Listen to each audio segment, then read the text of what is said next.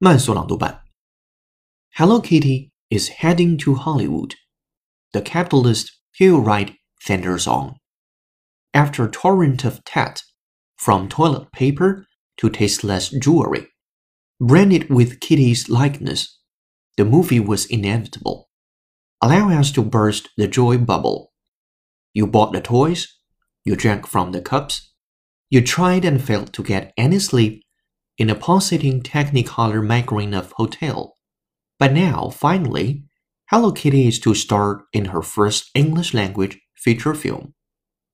本期节目就到这里，浩老师恭喜你又进步了。